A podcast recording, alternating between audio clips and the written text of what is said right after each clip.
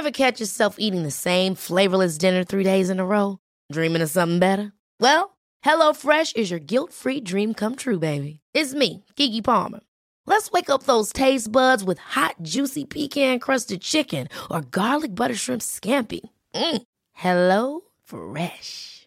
Stop dreaming of all the delicious possibilities and dig in at HelloFresh.com. Let's get this dinner party started.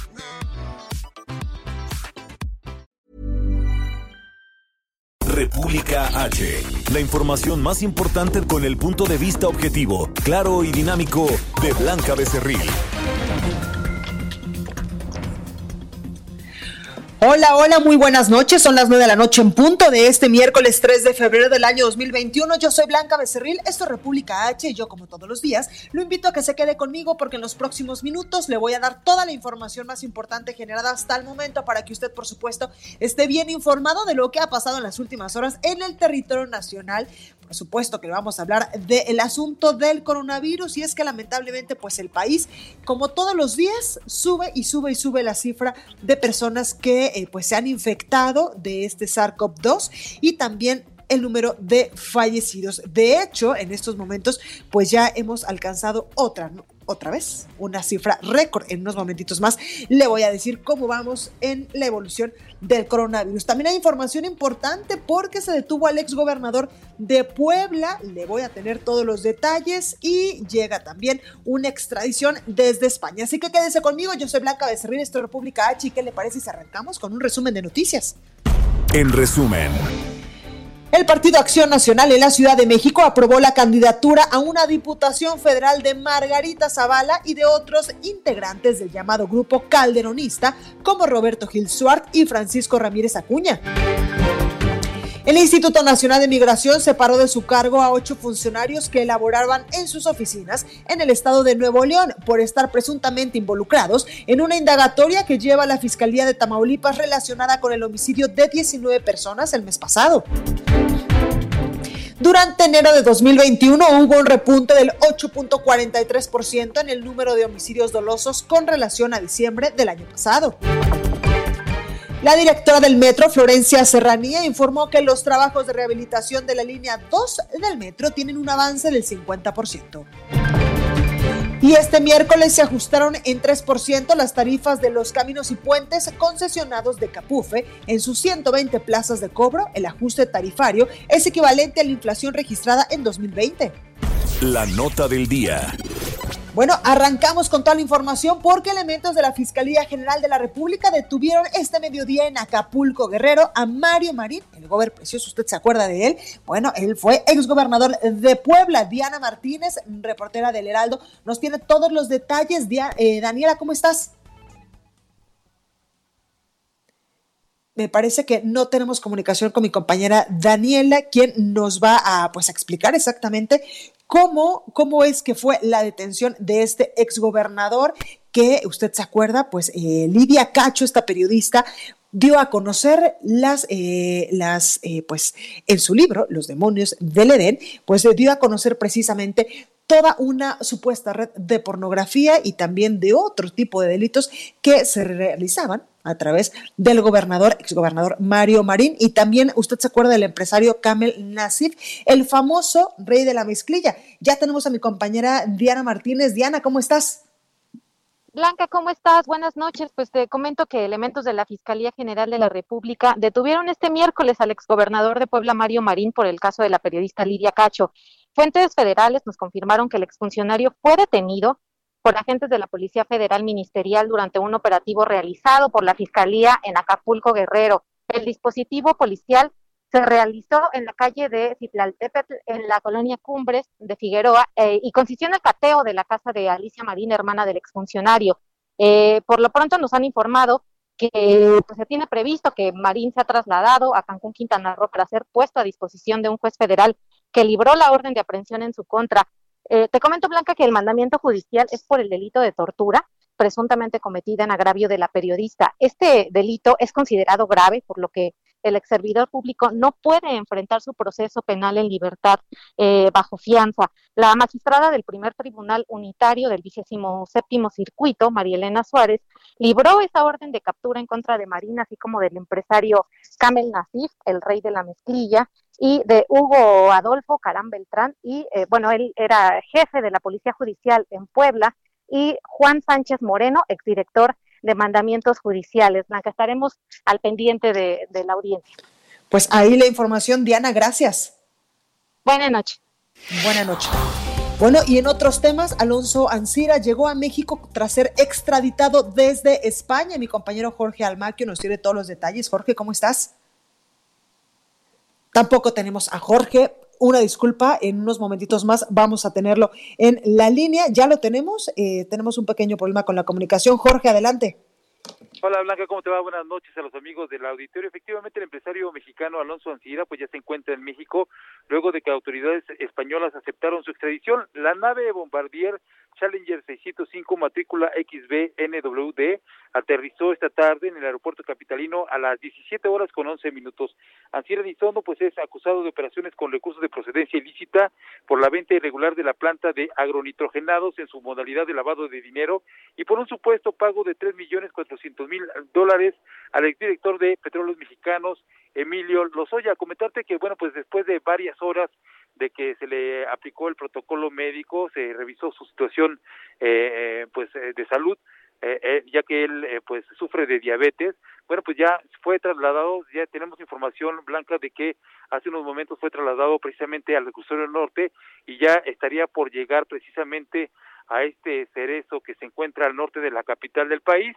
Y bueno, los abogados estuvieron presentes aquí durante toda la tarde, llegaron a las cuatro de la tarde, pero no les permitieron ingresar traían ellos consigo un amparo, una suspensión provisional eh, por la detención de Ancira, no les permitieron ingresar al hangar de la Fiscalía General de la República y tuvieron que retirarse aproximadamente a las siete y media de la noche para trasladarse precisamente al Reno para eh, eh, pues acudir a la audiencia que estaba programada a las 19 horas, pero bueno, pues se espera que en los próximos minutos inicie esta audiencia en el Ecuador Norte eh, y pueda pues enfrentar las acusaciones y se, se sabrá se sabrá si Alonso Ancira pues se queda detenido en el Ecuador Norte o se aplica este esta suspensión provisional.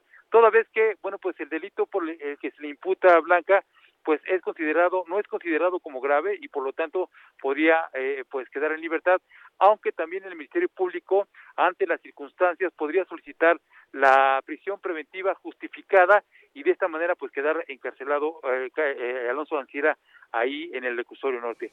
Déjame comentarte también que bueno pues se espera que en los próximos minutos la Fiscalía General de la República determine también si se va a llevar a cabo esta imputación y bueno, pues eh, ya podría esta noche quedarse en el sur norte Alonso Ancira, el empresario pues acusado de lavado de dinero. Por lo pronto, Blanca, aquí en el hangar de la Fiscalía General de República, pues ya se retiraron los eh, medios de comunicación y bueno, solo se espera que se notifique por parte de la Fiscalía General de la República. Blanca, el reporte que les tengo. Como siempre, muy completo, Jorge, gracias. Buenas tardes, hasta luego. Entrevista. Bueno, pues ayer le informé que la Fiscalía de Tamaulipas confirmó la participación de 12 policías estatales en la ejecución de 19 personas en Camargo. Para hablar del tema, saludo en la línea telefónica a Luis Alberto Rodríguez Juárez, él es vocero de seguridad del gobierno del estado de Tamaulipas. Muy buenas noches, vocero, ¿cómo está? Eh, muy buenas noches, muy, muy buenas noches, auditorio. Gracias, vocero. Pues eh, cuéntenos eh, sobre este asunto de eh, pues que ya se ha confirmado la participación de estos 12 policías estatales en la ejecución de estas 19 personas allá en Camargo. Sí, precisamente ha habido avances muy importantes en, esta investigación. la Fiscalía General de Justicia de Tamaulipas, desde que tomó conocimiento de estos hechos, abrió una carpeta de investigación por el delito de homicidio.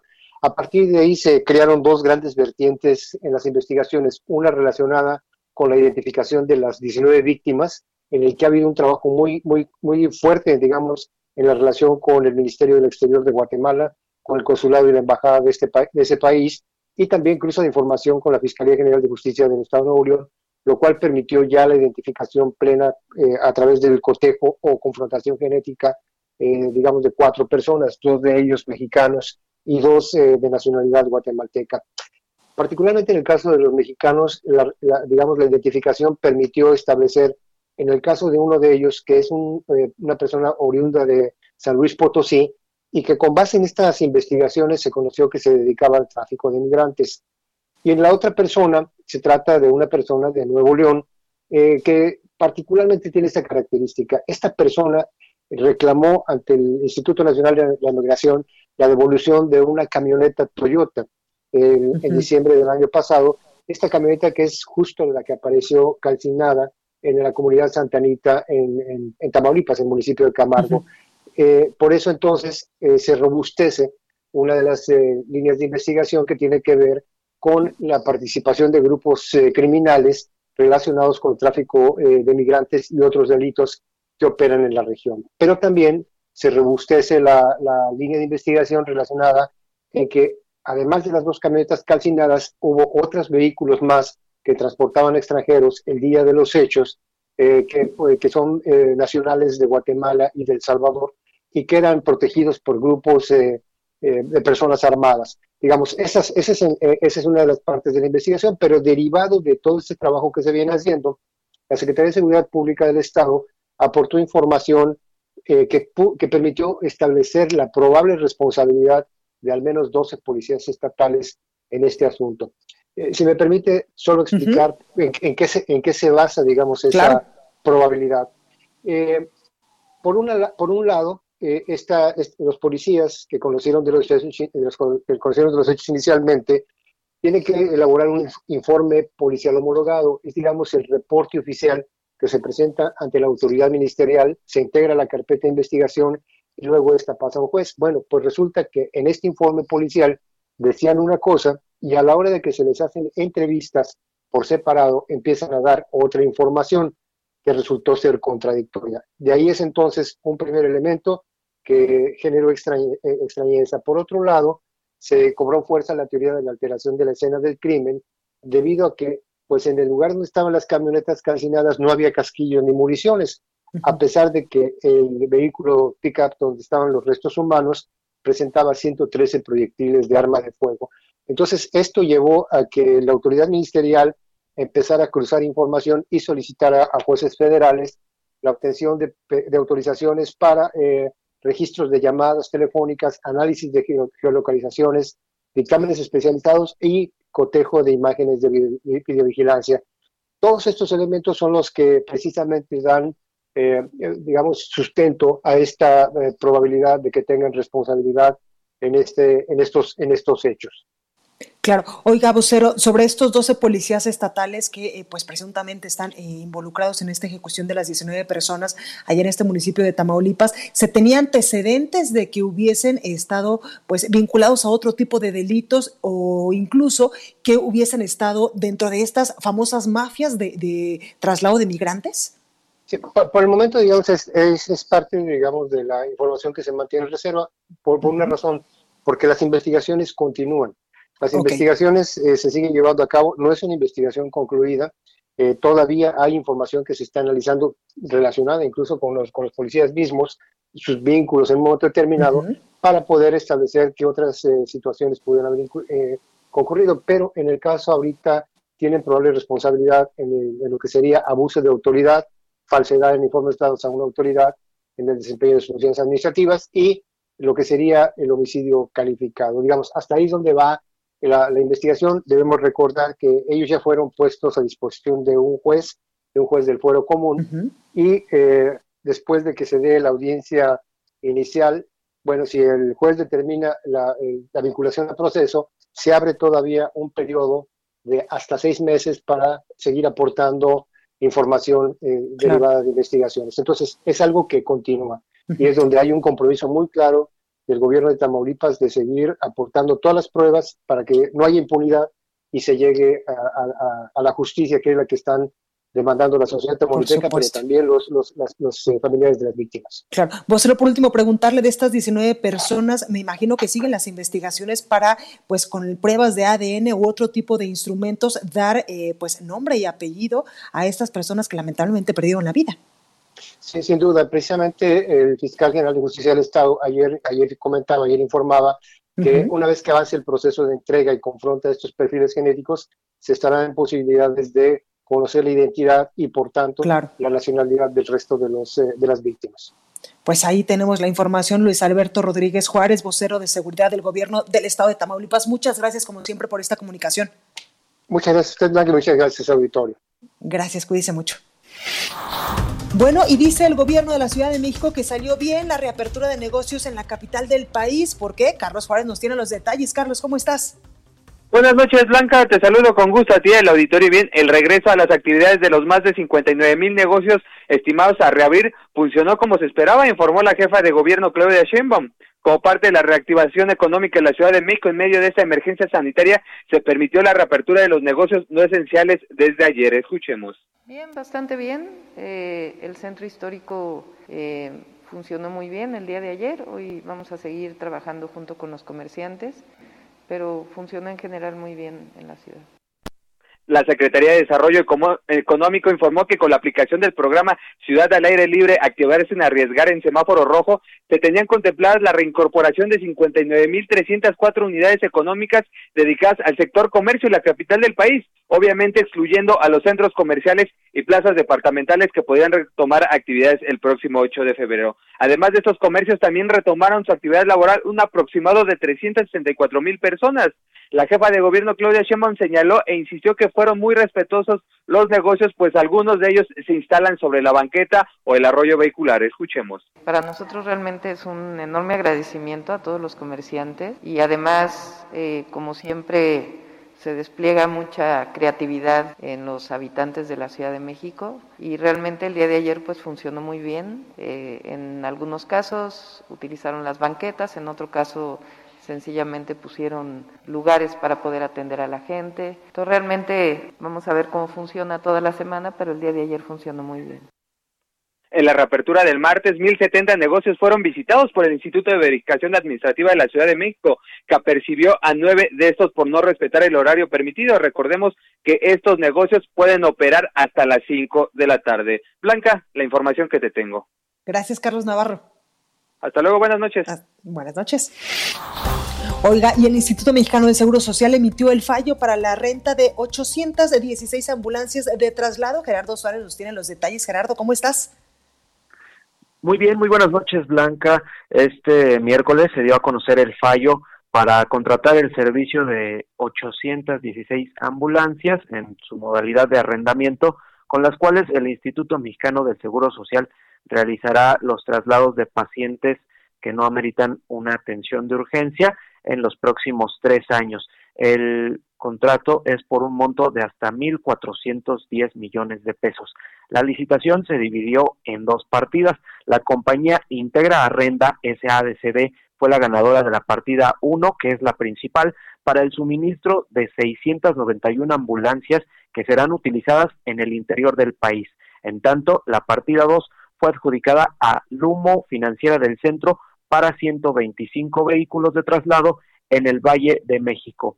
En conferencia, el director general de Administración del IMSS, Humberto Pedrero, aseguró que la actual licitación generó un ahorro de 34 millones de pesos y este proceso se transmitió en vivo para transparentarlo. El director de Administración detalló que los proveedores se encargarán de proporcionar, obviamente las ambulancias nuevas, cubrir su mantenimiento preventivo y correctivo, así como los seguros de amplia cobertura para vehículos y para los pacientes ante un eventual siniestro, además de la sustitución de las unidades al cumplir su vida útil. Este contrato, Blanca, como te decía, es para los tres próximos años, es decir, con vigencia hasta el 2024 y se realizó esta, esta licitación con el fin de renovar las unidades con las que el Seguro Social estaba operando o está operando hasta estos momentos, eh, eh, también en modalidad de renta, pero que ya se encontraban muy, muy deterioradas. Estas ambulancias de traslado, tan solo el año pasado, Blanca, eh, se realizaron 874 mil traslados de pacientes ambulatorios que son atendidos para hemodiálisis, traumatología, pacientes con cáncer, para trasplantes y también para pacientes quirúrgicos, entre otros padecimientos. Este es el informe, Blanca. Pues ahí lo tenemos sin duda una buena noticia, Gerardo. Gracias. Buenas noches. Buenas noches. Y vámonos hasta Nuevo León con mi compañera Daniela García. Mi Dani, ¿cómo estás? Muy bien, Blanca, muy buenas noches. Así es, te saludo desde Monterrey. Pues hoy se dio a conocer, Blanca, que el Congreso Local del Estado busca castigar con cárcel a quienes cometan abusos en la venta de insumos médicos para afrontar el COVID-19. Estamos hablando, por ejemplo, insumos médicos para protegerse, pero también el oxígeno medicinal. Los legisladores de Nuevo León propusieron castigar estas acciones con cárcel y sanciones económicas a quienes incurran en este delito. Una de las diputadas del Congreso local, Claudia Tapia, presentó esta iniciativa a la reforma al Código Penal del Estado, que busca tipificar estas prácticas comerciales que catalogó como desleales, pues como un delito. Esto ante la dura y delicada situación que se está viviendo actualmente en el país y sobre todo en Nuevo León, pues se ha presentado una problemática que agrava más la vida de quienes sufren los estragos de este contagio. Se refirió al lucro desproporcionado que realizan personas y negocios con la venta de insumos necesarios para cuidar la salud, eh, por lo que aseguró estar segura de que se debe sancionar por la vía penal a los oportunistas. Hizo mención que tan solo la Profeco ha informado que en las últimas tres semanas ha aumentado en un 700% la venta de estos productos que han cancelado junto con la Policía Cibernética 1050 perfiles de Facebook y 100 proveedores de comercio electrónico que se dedicaban a estafar a la población.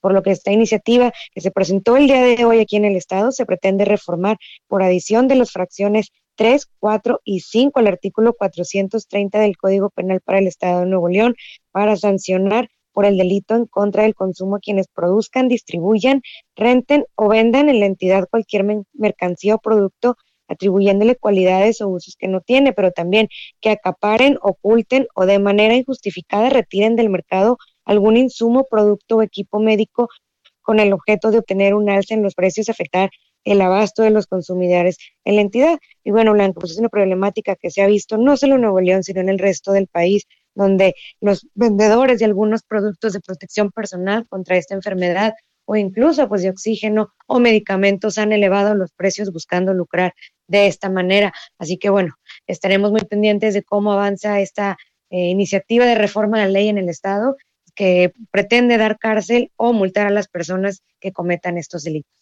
Pues como siempre, muy buena la información, mi Dani, gracias. Al contrario, Blanca, muy buenas noches. Buenas noches. Oiga, vamos a la nota amable de este miércoles, nota amable eh, que hace nuestra compañera Itzel González. Esto es República H, yo soy Blanca Becerril. No se vaya que yo regreso con más información. Vamos con la nota amable de hoy.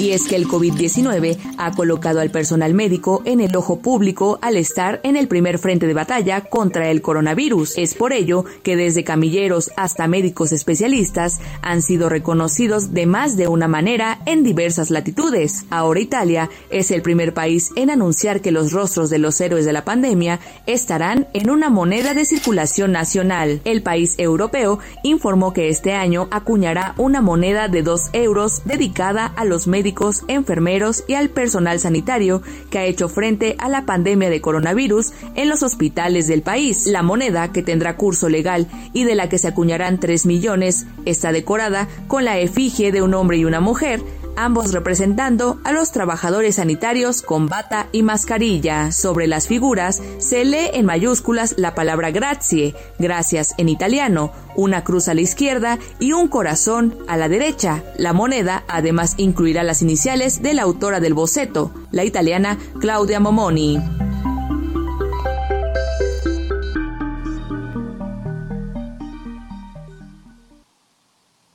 Bueno, pues ahí la información de nuestra compañera Itzel González. Oiga, al regreso del corte le voy a dar más detalles porque eh, con 61 eh, votos a favor, la Comisión Permanente del Partido Acción Nacional aprobó la primera lista de candidatos plurinominales que buscarán ser diputados federales la próxima legislatura. ¿Y quién cree que están ahí?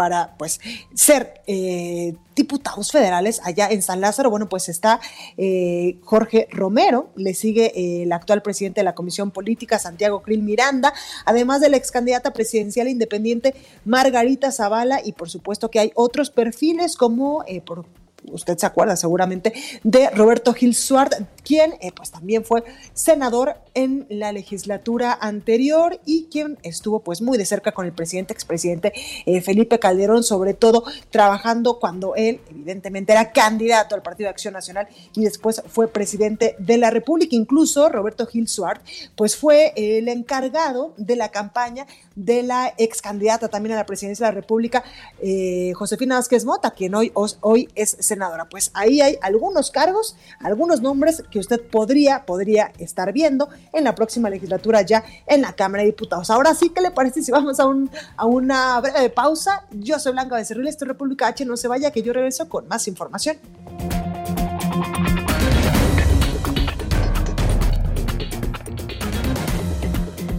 Continúa escuchando a Blanca Becerril con la información más importante de la República en República H.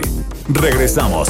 Estamos de regreso con la información más importante de la República en República H con Blanca Becerril, transmitiendo en Heraldo Radio.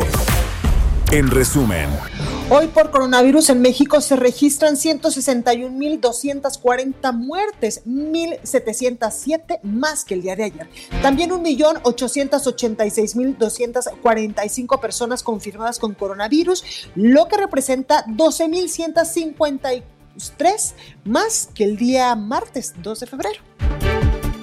Ocho entidades de la República Mexicana siguen en riesgo máximo por el alto número de contagios e índices de hospitalización. En términos de ocupación hospitalaria, la Ciudad de México sigue a la cabeza con un 84%, seguida del Estado de México con el 82%, Puebla 78%, Hidalgo 74%, Guerrero, Morelos y Guanajuato con 73% y Nuevo León con 70% de ocupación hospitalaria. En un par de días estarán resueltos los problemas en la página de registro de vacunación contra el coronavirus. Adultos mayores, garantizó el subsecretario de Salud Hugo López Gatel. Y los gobernadores de la Alianza Federalista señalaron que la iniciativa preferente presentada por el titular del Ejecutivo eh, evidentemente, pues para reformar la ley de la industria eléctrica atenta contra el bienestar de los mexicanos, dicen los gobernadores. Bueno, ¿y qué le parece si vamos con Yuri Franco, especialista en equidad de género, columnista del Heraldo y coach en finanzas personales para pues saber de qué vamos a leer mañana su columna, mi Yuri, adelante. Hola Blanca, muy buenas noches. Así es, el día de mañana estará saliendo mi columna en el Heraldo y en esta ocasión estaré hablando sobre la derrama económica que se espera genere el 14 de febrero en la economía nacional. Fíjate que en días pasados el presidente de la Concanaco y Servitur, el señor José Manuel López Campos, dio algunas cifras que a mí me parecen una excelente noticia para muchas empresarias y empresarios de nuestro país. Dice que se esperan ventas a nivel nacional por arriba de los 22 mil millones de pesos. Esto implica un aumento considerable con respecto al año pasado y se está esperando que los sectores que sean más beneficiados sean el del alojamiento, el del esparcimiento, las cafeterías, los restaurantes y se está esperando que haya un gasto más o menos por persona de entre 300 y 3 mil pesos para los regalos del 14 de febrero. Y aquí es donde yo me quiero detener para invitar a la audiencia a que hagan una pausa antes de comprar y que puedan hacer un gasto inteligente. Que primero revisen su presupuesto y definan cuánto es lo que realmente pueden dedicar a la compra de regalos en este 14 de febrero. Fíjate que es bien, bien común que en estas fechas se hagan compras emocionales y normalmente esas compras emocionales lo que hacen es superar nuestra capacidad de pago. Nos llevamos la quincena en un fin de semana o metemos la tarjeta y luego no podemos pagarla y se nos viene esta ola de intereses. Es muy importante que si tú no sabes cómo llevar tus finanzas personales, sepas que hay expertos que te podemos acompañar, que no solamente podemos, sino queremos acompañarte. Las finanzas personales en este tiempo se han vuelto un tema de moda porque el recurso de dinero cada día está más escaso. Entonces es importante que lo aprendamos a, usar con inteligencia y sin duda el 14 de febrero y la economía nacional está contando con ese gasto pequeño o, o grande que tú puedas hacer para inyectarle a cada emprendedor, emprendedora o empresario y empresaria, pero que no sea un gasto que te vaya asfixiar tu economía personal. De todas maneras, tú me puedes buscar en mis redes sociales, Yuri Franco en Facebook, Twitter, en Instagram y, y sin duda pues me despido invitándolos a que el día de mañana me puedan acompañar a leer mi columna. Les dejo un abrazo y muy buenas noches. Bueno, pues ahí, ahí la columna, el adelantito de la columna de mi compañera Yuri Franco. Oiga, vamos con Antonio Bautista para saber qué vamos a leer mañana en las páginas del Heraldo. Mi Toño, ¿cómo estás? Buenas noches a ti, los escuchas de República H en el Heraldo Radio. Bueno, pues em, fíjate que uno de los crímenes más lacerantes que tiene la humanidad y que sin duda ha afectado mucho a nuestro país es la violación. Mañana le damos una revisada a este delito y a la entidad que está pues liderando de acuerdo con mediciones que han hecho organizaciones sociales y cifras oficiales, eh, pues este, este crimen, ¿no? Este, se trata de Quintana Roo. Vamos a revisar cómo está este delito de acuerdo con eh, organizaciones como el Observatorio eh, Ciudadano de, de eh, seguridad y, género en la entidad, pues ya desde el año pasado Quintana Roo estaba encabezando cifras alarmantes eh, y lugares y posiciones eh, de las primeras en las listas de, esta, de, este, de estos delitos, ¿no? Y lo hemos visto que al final del año, pues se llevaron a cabo varias protestas por estos crímenes que incluyen el feminicidio, entonces vamos a darle una revisada mañana a cómo está este panorama en, la entidad y también, pues, eh, sin duda la pandemia ha modificado mucho los hábitos de, toda la gente. Y eh, uno de ellos en particular es aquellas personas que pues tienen algún, alguna adicción. Es eh, este en este momento pues de la pandemia, con la cuarentena que hemos estado viviendo, pues eh, han cambiado también los hábitos de la gente que eh, tiene alguna adicción, de acuerdo con el Instituto Mexiquense contra las Adicciones. Eh, la mm, marihuana ya no es la droga que más utilizan los adictos, al menos en este momento de pandemia, sino que pues han cambiado sus costumbres, se ha transformado y mañana le damos una revisión en el caso del Estado de México cuál es el panorama que tiene el consumo de, eh, de, pues, de estos enervantes y estas sustancias que eh, pues utilizan algunas personas y que en la pandemia han tenido algunas modificaciones, Blanca. Pues ahí está interesante lo que vamos a poder leer mañana en las páginas del Heraldo. Antonio, gracias. Gracias a ustedes, muy buena noche. Gracias. Oiga, y la UNAM, la máxima casa de estudios, lanza el periódico estudiantil Goya, un nuevo espacio para la construcción de comunidad entre las y los jóvenes universitarios mediante el debate, la creatividad y la conciencia social. Para hablar de este tema, me da mucho gusto saludar esta noche a Mariana Vega, y es coordinadora de información del periódico estudiantil Goya. Mariana, buenas noches, ¿cómo estás? Hola Blanca, ¿qué tal? Buenas noches, muchas gracias por esta bonita presentación. Estoy muy contenta de hablar a nombre de mis compañeros del PUES UNAM.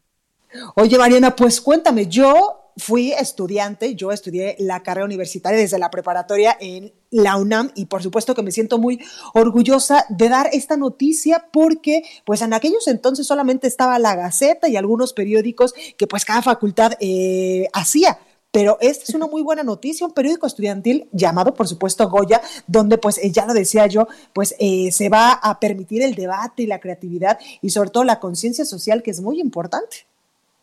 Correcto, y qué bueno que lo mencionas, porque justo creemos que la UNAM siempre ha tenido la intención de abrir espacios para que su comunidad se pueda comunicar, pero nunca ha existido nada como Goya, y no lo estoy diciendo solamente porque forme parte, sino que la intención de este periódico estudiantil o revista, como prefiramos verla, es la idea de que las y los jóvenes desde nivel preparatoria, y esto incluye la Escuela Nacional Preparatoria y los colegios de ciencias y humanidades, puedan publicar sin tener nociones previas de lo que implica una publicación, es decir, no hace falta que conozcan las diversas categorías, digamos como ensayo o poesía.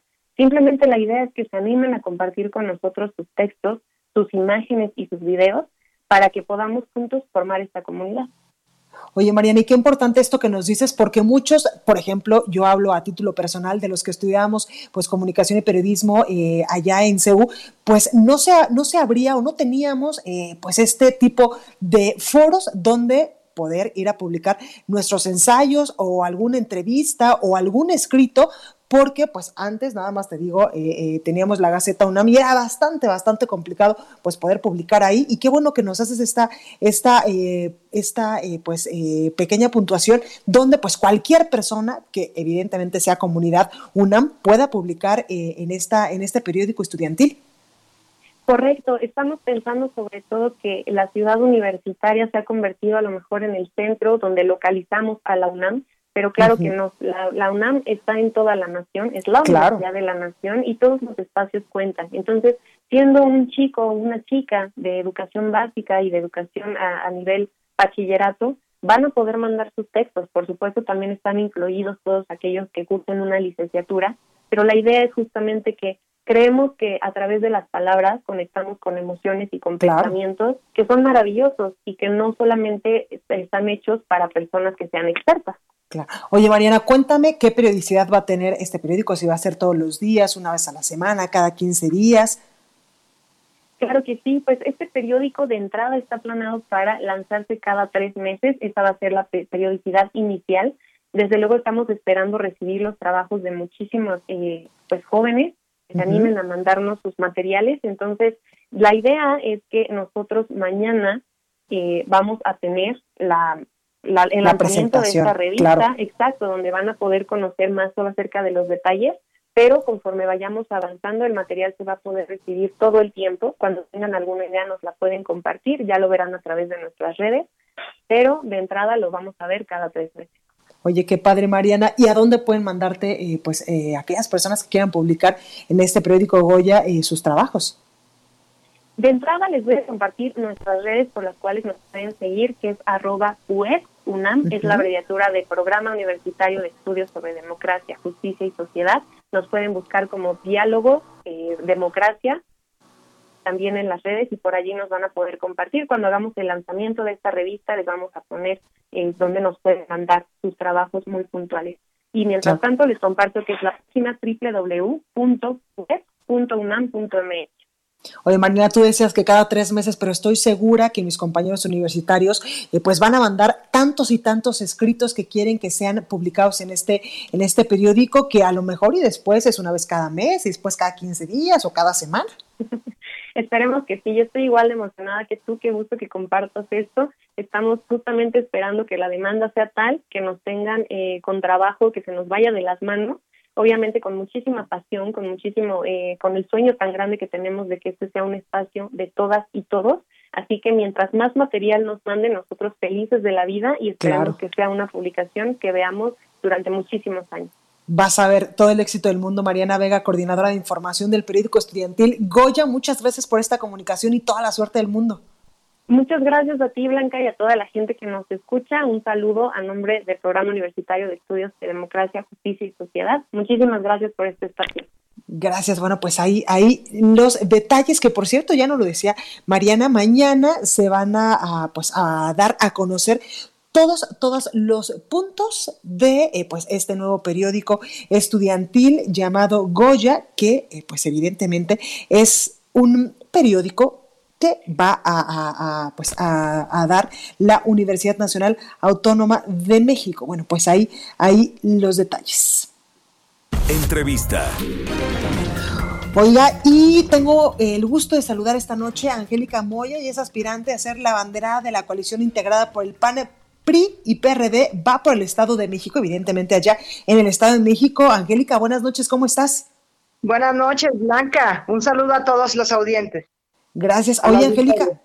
Oye, Angélica, pues cuéntame cómo está eh, pues el partido, cómo están estos partidos allá en el Estado de México, que pues no les fue muy bien en las últimas elecciones. Bueno, mira, sí, eh, es un hecho que tanto el Partido Acción Nacional como el PRD y el PRI pues han venido haciéndose más sólidos cada vez. La, la, la coalición está sustentada en una muy buena negociación, es sólida, está muy bien sustentada porque se hizo mucha política y se llegó a, los mejores acuerdos. Y esto parte también de que la, ciudadanía eh, estaba pidiendo que la, eh, que la oposición pues, pusiera fin a estos malos gobiernos eh, de Morena que han venido a hacer muchísimas cosas que no le benefician en nada a la población y que, bueno, van para un retroceso literalmente en materia democrática y de instituciones. Entonces, eh, eh, en este contexto se, da, se da la coalición, el Partido Acción Nacional está fuerte de la mano de dos de los liderazgos más importantes del partido, los más significativos, son Enrique Vargas y, y por supuesto Jorge Insulza, que es el presidente del partido, y pues apoyándolos a ellos, ahí estamos todos eh, apuntados para, para este próximo proceso electoral, Blanca. Oye, Angélica, y precisamente sobre esta coalición quiero preguntarte cómo hacer pues fuerte a Morena que sigue estando muy fuerte precisamente en muchos estados de la República. Pues mira, las mediciones con las que contamos nosotros, Blanca, son, eh, no, eh, nos indican que el municipio lo va a recuperar la coalición, se lo vamos a quitar al mal gobierno municipal de Morena que tenemos actualmente. Y la candidatura también es sólida, es fuerte. Yo tengo cuatro elecciones ganadas por mayoría, sé trabajar eh, la calle, hicimos un gobierno eh, que le dejó muchas cosas buenas a los naucalpenses. Hay un eh, buen recuerdo de lo que fue esa administración 2003-2006, donde se hicieron muchísimas cosas. Se creó el Instituto de las Mujeres Naucalpenses, se, pavimentó con concreto hidráulico cuando nadie lo utilizaba, se, hicieron muchísimas obras públicas, eh, se trabajó mucho en favor de las mujeres, mucho en favor del el desarrollo económico y, y en favor de la seguridad. Y al final de cuentas, pues ese, ese el resultado de ese, de ese gobierno, pues es, es una buena evaluación de parte de los naucalpenses. Y con esas cartas credenciales y con una honestidad que puede certificar cualquiera que me conozca, que sabe que vivo desde siempre en la misma casa, eh, en las Américas, y, y bueno, pues llevo mucho tiempo viviendo en esta casa, muchísimos años, a pesar de que he pasado por varios cargos de elección, como Diputación Federal, Diputación Local, la Regiduría y la, propia Presidencia Municipal, más Pemex. Entonces, pues allá ahí, ahí están estas cartas credenciales, son nuestras tarjetas de presentación de la coalición. Y, además hay candidaturas muy sólidas también en esta, en esta coalición. Están, están algunos nombres que ya, por ejemplo, hoy se, se aprobaron como eh, como Gabriela Olvera, como Iván Arturo Rodríguez y otras fuertes en el, caso del PRI, que estamos esperando que se definan, pero que segura estoy que van a ser muy buenos perfiles. Y bueno, pues eh, en ese sentido, y también el PRD hará su trabajo, así que está muy sólida esta, esta coalición. Oye, Angélica, y qué importante esto que dices, porque en estos momentos de emergencia sanitaria, evidentemente, pero también de emergencia económica, lo que el país necesita, pues es gente que sepa trabajar y que sepa estar en un cargo, por ejemplo, de elección popular y no improvisaciones. Sí, yo, yo veo en, el, en, estos gobiernos fallidos de Morena, yo en todos los niveles, pero especialmente en el Estado de México, veo que efectivamente hay ocurrencias, no son políticas públicas, no hay un sustento numérico, no hay un sustento real de lo que está pasando desafortunadamente, y no hay un buen diagnóstico y tampoco puede haber una buena solución. Y en ese sentido, gobernar no es tan fácil como lo dicen algunos de sus integrantes. Totalmente, si no cualquiera lo haría. Así es, por eso, por eso sí la, la experiencia es muy importante, sobre todo efectivamente terminando la pandemia vamos a tener que definir muchísimas cosas. el mundo cambió para siempre. Naucalpan no es la excepción. La vida de los naucalpenses fue sacudida por, por, por el coronavirus y, y, ciertamente sigue siendo sacudida porque además no hay una atención adecuada de parte de los gobiernos de Morena. Y, y en, ese, en ese sentido, pues sí necesitamos de toda la experiencia, pero también de hacer un llamado a todas las personas que aman a este municipio, Naucalpan, como lo amo yo. Hay muchísimas personas que lo quieren y estoy segura que juntos vamos a construir, a reconstruir Naucalpan, porque Naucalpan tiene, tiene muchísimas áreas de oportunidad para trabajar en ellas y estoy segura que las vamos a colmar de la mano de los ciudadanos naucalpenses. Pues ahí lo tenemos, Angélica Moya, aspirante a ser la bandera de la coalición integrada por el EPAN, PRI, PRD, va por el Estado de México. Gracias por esta comunicación. Gracias a ti, Blanca. Buenas noches, buenas noches a todos. Cuídate mucho. El análisis. Oiga, pues hoy toca hablar de los datos del INEGI y del censo que hizo precisamente sobre el número de personas que hay en el país, que cada vez somos más y pues en la línea tengo a Arturo Ávila, presidente de IBN, también de B-Analytics y experto en seguridad nacional por Harvard. Arturo, ¿cómo estás? Blanca, muy buenas noches, con el gusto de saludarte y por supuesto con el gusto de saludar a tu auditorio como siempre. Oye, pues cuéntame Arturo, cada vez somos más y más y más y más mexicanos. Sí, fíjate que estuvo muy interesante la semana anterior, como tú lo sabes, el INEGI dio a conocer los resultados del Censo de Población y Vivienda del año 2020. Y el Censo Blanca brinda la información más relevante de la población y de sus viviendas, y esta se utiliza, que es lo más importante, para construir políticas públicas. Todos estos datos, sin duda, han servido y sirven a distintos organismos, tanto públicos como privados, para tomar decisiones políticas, económicas, sociales, que buscan obviamente beneficiar a las personas, ¿no? Los datos del INEGI Blanca son un soporte bien interesante para planear y elaborar los planes de desarrollo. La diferencia de las encuestas, eh, los, lo que obtenemos de los datos del INEGI es información de una muestra. Es decir, este censo recoge datos de vivienda que hay en el país y por eso se debe de reconocer, por supuesto, el esfuerzo que hace el instituto, los entrevistadores y en general todo el personal que participa en la recolección de la información y más tomando en consideración que nos encontramos en medio de la pandemia, así es que la chamba de los recolectadores de información fue impresionante. ¿Qué te parece si vemos algunos datos, Blanca? Sí, claro, por supuesto. Mira, los datos del censo del 2020 reflejan avances, por supuesto, pero también rezagos de los últimos 10 años. Por ejemplo, los indicadores muestran que hay un avance en distintos rubros. La tasa de analfabetismo pasó del 6.9% en 2010 al 4.7% en 2020. Los años promedio de escolaridad pasaron de 8.6 en 2010 a 9.7 en 2020. La calidad de vida de una década se incrementó de forma importante, es decir, la disponibilidad de teléfonos celulares en las viviendas creció del 65% al 87% y el Internet, por ejemplo, impresionante, del 21 al 52% y el uso de laptops o computadoras del 29 al 37%. Cualquiera podría decir que estos datos son muy buenos, pero ¿sabes qué, mi estimada Blanca? La verdad es que sería un error pensar que son muy buenos.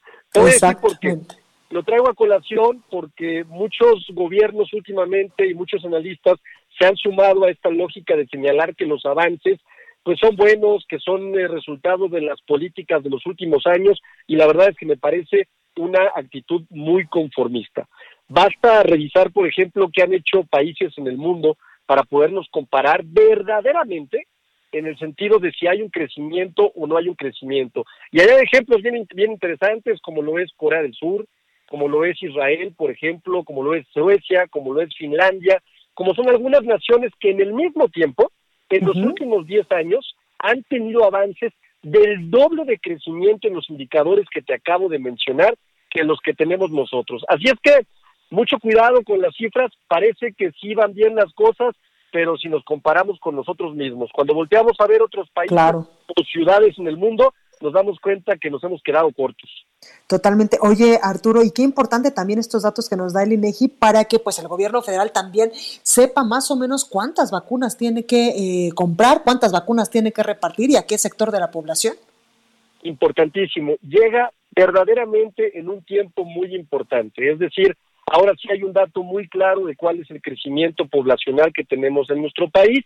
Lo tenemos ahora por cada estado de la República y esto le va a permitir al gobierno federal entender, por supuesto, perfectamente bien este gran reto que es el de las vacunas y que ojalá, ojalá Blanca podamos terminar pues este año, ¿no? Ya vimos que países como Alemania han anunciado que eh, van a terminar por ahí de septiembre, eh, y eso que estamos hablando de países como Alemania, ¿no? Así que esperemos que en México tengamos la oportunidad de, sin importar la vacuna, por supuesto, tener vacunada la mayor parte de la población para ya poderle dar vuelta a esta página de la historia tan terrible. Totalmente, y que también el gobierno federal pues le crea al INEGI, porque te acuerdas que hace unos días pues también salió información eh, pues más elevada del número de personas contagiadas y de muertos que traía el INEGI contra las cifras oficiales y que incluso la secretaria de Gobernación Olga Sánchez Cordero dijo que sí, que el INEGI pues tiene otro tipo de herramientas para contabilizar de mejor manera este tipo de situaciones.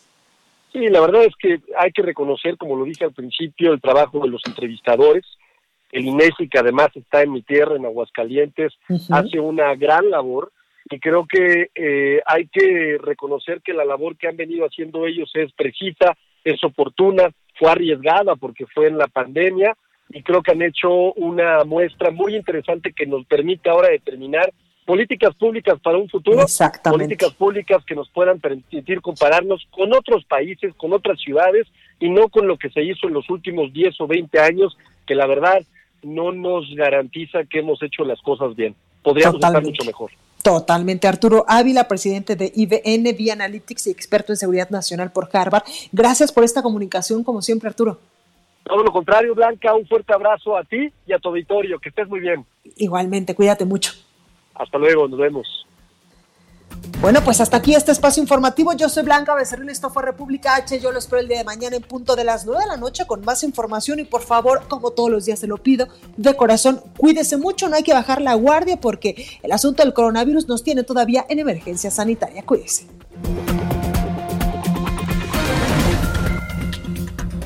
Esto fue República H, la información más importante de lo que pasa en el interior de la República, con el punto de vista objetivo, claro y dinámico de Blanca Becerril. Continúa escuchando Heraldo Radio, donde la H suena y ahora también se escucha. Una estación de Heraldo Media Group. Ever catch yourself eating the same flavorless dinner three days in a row?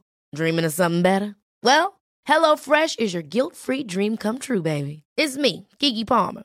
Let's wake up those taste buds with hot, juicy pecan-crusted chicken or garlic butter shrimp scampi. Mm. Hello Fresh. Stop dreaming of all the delicious possibilities and dig in at HelloFresh.com. Let's get this dinner party started.